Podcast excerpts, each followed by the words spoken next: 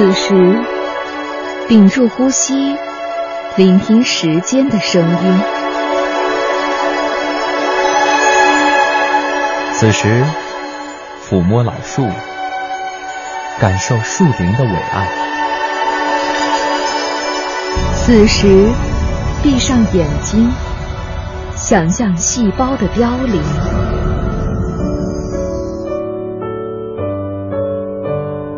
当时光流逝时，时光流逝时，唯有经典得以永存。唯有经典得以永存。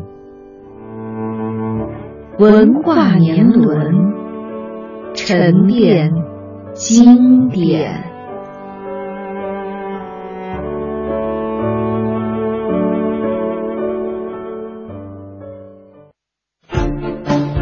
我从哪里来？我是谁？那我现在要去寻根，这是您下一站要去的地方。河内，五个人决定冒险，踏上未知的旅程，去探寻属于自己的历史。他们奔波万里百年，去认领尚未启封的血脉遗产。哇哇，这是你找到？心底的疑问将要面对。不认识。真叫陈斌啊！家族疑团将被解开。我完全不知道这件事，不是我们认识的他。谁会在远处等你的到来？那种生活当中的那种暴逆，怎么样去忍受它？如果内心有伤疤、有痛楚，把它抚平。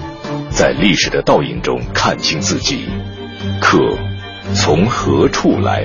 由此我想到的已经不再是我的身世之谜了。是生命之谜。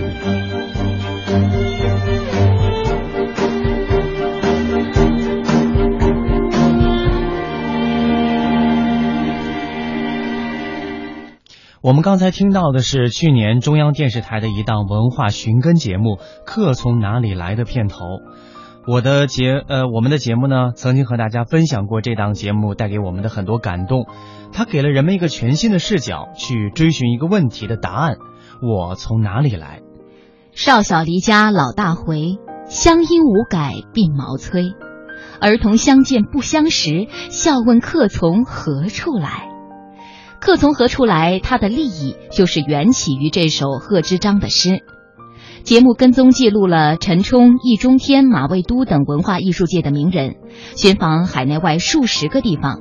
探究自己家族几代人甚至几十代人的私家历史的艰辛历程，在有温度的历史中认识自我、思考未来，同时也阐释个体与家庭、宗族、民族之间的关系，复原我们的故土牵挂、追思念旧、家国情怀的精神线索。其实，熟悉我们文化之旅节目的听众朋友一定能够感受到，呃，不止在节目当中第一次的来推荐这个。客从何处来？其实这个节目我看了不下五遍啊，每一遍都有新的收获。首先呢。这个故事，这个节目当中制造了很多的悬念，因为对于很多家族的成员，我们不是每个人都能够了解他们在社会上的呃所作所为，尤其是很多的家庭成员，我们的祖辈，他在家庭当中扮演的只是一个家庭成员的角色，比方说是我们的祖父、祖母、外祖父、外祖母，而他们在社会上曾经参与过的一些社会运动，我们对他们知之甚少。那通过这样的一个节目，也许会让我们对自己。的祖先有了更深刻的了解，没错。呃，另外一点呢，就是其实啊，我们可以看到，任何一个家族，它的兴衰和国家的兴衰是息息相关的。覆巢之下，岂有完卵？呃，对于我们每一个中国人来说呢，在七十年前所经历过的抗战，应该说是对我们每个人影响都是非常大的。呃，最近在看的时候就有一个新的发现哈，就是也许是巧合吧，就是每一个家族都在日本的侵华战争当中发生过巨变。然而，毕竟七十年过去了，很多历史已经被后人渐渐的淡忘了，甚至不知道父辈祖辈竟然有过那样的一段人生境遇。那么，客从何处来？正是用一种生动的方式，在提醒着我们勿忘历史。我们来听一听节目当中所展现的一些片段。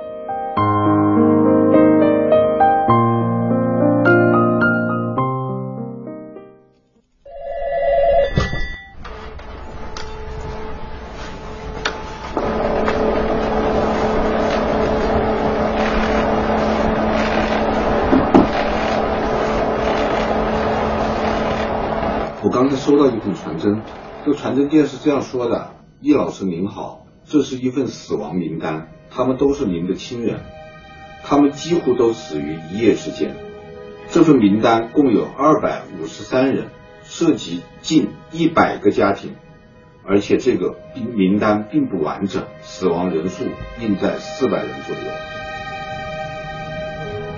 是很瘆人，非常瘆人。”我当时这个名单传来第一份的时候，我开始还是没太注意，我以为就是我们一个家谱已经去世的那些人，然后是按死亡先后来排序的。结果我看到后来，我在看到这一段的时候，我个人也觉得特别的震撼啊！就是易中天，呃，我们都知道他是内地知名的文化学者，他的家族有几百口人都在一夜之间完全的从这个名单上，呃，红一笔鸿沟。勾去了生命哈，那究竟是怎样的一个惨剧发生呢？我们接下来可以看到易中天他追寻的家族历史，原来他的家族在抗日战争当中经历过这样的一段血泪史。那是你看，族谱啊，族谱，天哪！哎，这应该是在云田呐，一套最早的、最完整的。历史族谱，据这套族谱记载，银田义氏从乾隆年间（一七七四年）就开始修谱。我手上这套就是一九三八年第三次修的家谱。这里录哎，对。我没想到我的祖先在这里繁衍生息了五百年。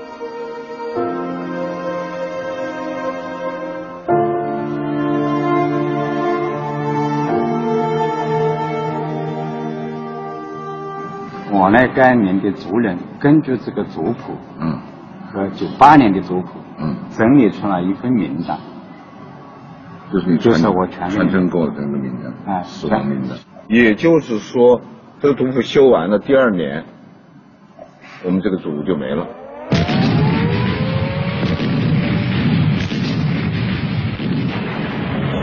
一九三八年十月，日军占领广州、武汉。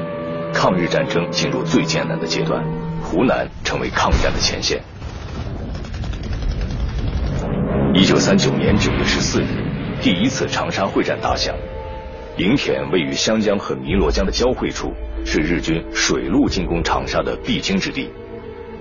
二十三日凌晨，日军在营田重兵进攻，不到十二小时，驻守营田的中国守军第三十七军九十五师五六九团几乎全部阵亡。营田沦陷之后，日军开始了残忍的屠杀，被俘国军副团长甚至惨遭剥皮致死，当地村民遇难一千多人，超过三分之一，史称“营田惨案”。营田惨案让易中天家族的几百口人一夜之间丢去了生命。我们接下来将听到的是马未都先生对于家族历史的一段追溯。一枚日军的水雷夺去了父辈很多亲人的性命，同时也震撼了他的父亲。他的父亲以优异的成绩，当年呢在当地也是小有名气的，但此后弃笔从戎，从此改变了自己的人生。之前我还拜托了山东当地的历史专家伊林，对父亲当兵的原因做了调查。在东山村时，伊先生打来电话，约我到青岛见面。马先生，这是我在研究莫野岛的这个资料的时候，偶尔的发现了这么一条信息。虽然是说的很模糊，说的不清楚，但是呢，在这个沙滩上呢，曾经发生过一起严重的水雷爆炸事件。嗯。而且当年爆炸的这个位置上，也正是你父亲老家，就是莫野岛的南洼村。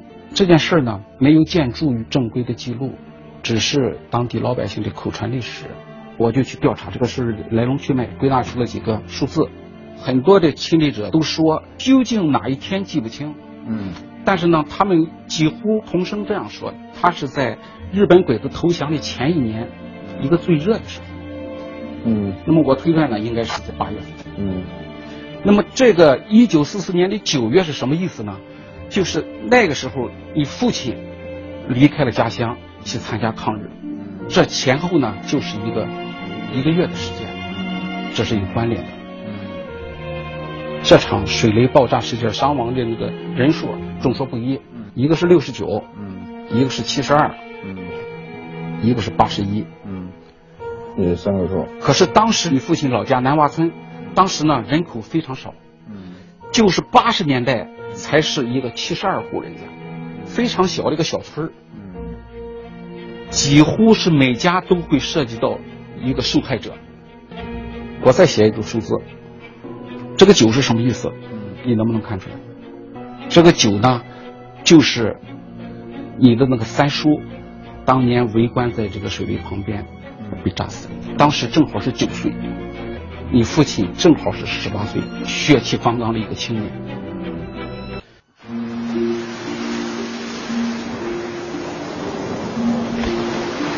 我终于证实了这个起点。一九四四年八月，一颗日本水雷在我眼前的海岸爆炸。正在家里放暑假的父亲躲过一劫，也在生死之间悟出了一个道理：人不能无意义的死去。于是他决定当兵。担心举全家之力培养他的爷爷反对，他忍了一个月。开学后回到学校，从那里不辞而别。也就是从这里，我的父亲开始了另一个人生。他和日本人拼过刺刀，抗战胜利后随华野九纵四处征战。一九四七年，他参加了孟良崮战役，之后他还打进上海。一九五四年底，为建设空军，奉命进京。我现在知道，一切的源头就是让人生有意义这个愿望。他是奔着一个风险过去的，这个风险过后是什么，根本都不知道。但是他要抛家舍业。把他那个已经到手的新生活全部抛掉，我觉得他需要很大的勇气。听过了易中天的，呃，听过了马未都先生的弃笔从戎，我们再来看看国际影星陈冲，他的外祖父。在陈冲的眼里呢，外祖父只是一个慈祥的老人，只是一个祖外祖父的角色。其实他的外祖父还是以学业报国、投身抗战的。爱国的医疗工作者。这个楼呢，已经有九十多年的历史。看一样东西，就是这样。哦。你猜猜看是什么？我猜不出是什么。你。呃。看样子很老的东西。这个打字机，就是您外公。在英国留学的时候，一直用的打字机。哇，真的！然后他后来回到国内，抗战期间在重庆，然后又回到上海，一直用的都是这一台。啊，太珍贵了！我外公在上面打过好多字。我不知道您还有没有印象，您外婆曾经写过一篇回忆您外公的。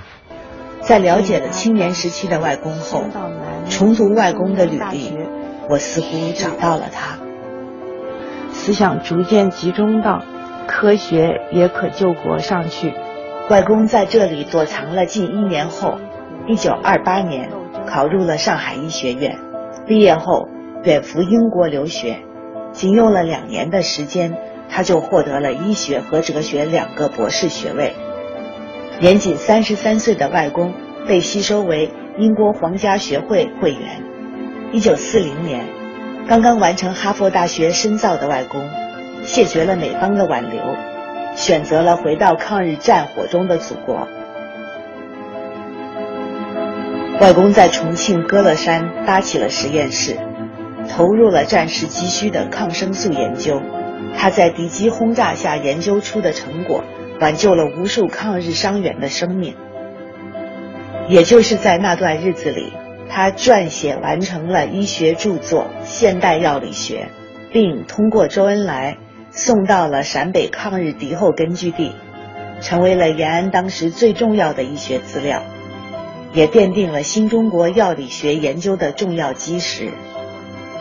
张昌绍对生命和幸福的理解。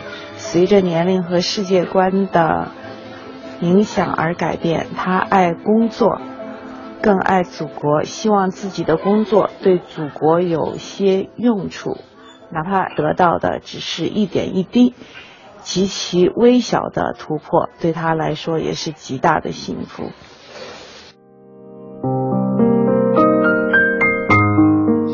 无论是看这个电视节目，还是听当中的一些片段啊，每次经历过这一场之后，感觉好像整个人都经历了一场洗礼，呃，心情有一些起伏。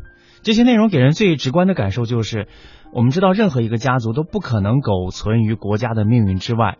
日本的侵华战争对中国的每一个家庭都留下了深深的伤痕，只是真的是因为时间的流逝哈，祖辈的故去，我们已经很难再有机会了解那些真相了。那么这一部《客从何处来》，每集仅讲述一位嘉宾的故事，那多集拍摄下来以后，就不断的有接近我们是谁，我们的民族是谁这样的意义。看完之后呢，你对于家国情怀就有了更深刻的理解。其实刚才我们俩也在私下里交流哈，嗯，呃，抗日战争对于我们来说，可能对于今天这一辈人来说，影响是不是那样特别直接的？对。但是回溯一下，我们每个家族的身上，可能都和。抗战的这个历史有过很多的联系，比方说曼斯，你就提到了，嗯，你的家族当中就有人曾经参加过抗战的这个战战斗。对，我的外公就是参加过呃辽沈战役啊、淮海战役啊，呃，我曾经看过我外公的这个勋章哈，真的是特别的难得。但是我现在不知道他，他肯定还保存在我外婆那里。我想等我下一次回家回家去的时候，我想再一次看看那些勋章，因为以前小时候曾经听他讲过很多。这方面的事情也知道，外公嗯，在这些呃战役啊，这些抗战的呃这个过程当中，确实是受了很多的苦。然后呢，我外公的哥哥他曾经是张学良的警卫员，后来也是随着去到了台湾，但之后就是一直相隔着海峡两岸，呃，直到我外公去去世也没有能够联系在一起。所以刚才听到这么多的节目的片段哈，我就特别想说，为什么没有人？来帮我来寻我们家族的这个根源，也让我知道我的那些呃有血缘的亲属，他们现在都在哪里，都在做着做着什么。嗯，呃，我个人也是感触很深刻的，因为我的爷爷曾经是西南联大的呃学生，他也曾经参与过中国的教育资源向西南地区战略转移这样的一些工作。就是我们就可以通过这些鲜活的历史啊，就一幕幕的展现在眼前，可以感受到真正具体的、真切的、无法被篡改的关于我们自己的家国史、民族史。所以呢，我们也就特别能够理解为什么今天我们要抢救那些宝贵的口述历史，因为历史终究会随着时间的推移渐渐被淡忘的，而真正的这种自然的忘却，能给很多不愿意承认历史的人以篡改历史的机会。一个人的历史再复杂，对于整个民族的历史也是沧海一粟。但是这么多人的历史能够构成整个民族一百年以来的历史，那这样的历史对于我们的民族就显得尤为重要了。嗯，那么今年呢是世界反法西斯战争胜利七十周年，是中国人民抗日战争胜利七十周年，包括中国在内的世界各国呢都在以前所未有的高规格来开展纪念活动。尤其是不久前，国务院已经宣布将特别安排九月三号为公众假期，纪念抗战胜利。澳门特区政府呢已经表示，将把今年的九月三号定为澳门的强制假期。而香港特区政府也将向立法会提交议案，将二零一五年的九月三号定为一次性的额外公众假期以及法定假日。那这一天我们究竟做什么呢？我想，除了参加各种各样的纪念活动之外，我们每个人不妨啊，就从自己的家庭开始，去追溯一下我们的父辈、祖辈那些不为我们所知的苦难的岁月，发现他们在那段岁月当中所体现出的自强精神和家国情怀。相信这些同样是抗战留给我们的宝贵精神遗产，值得我们永久的珍藏。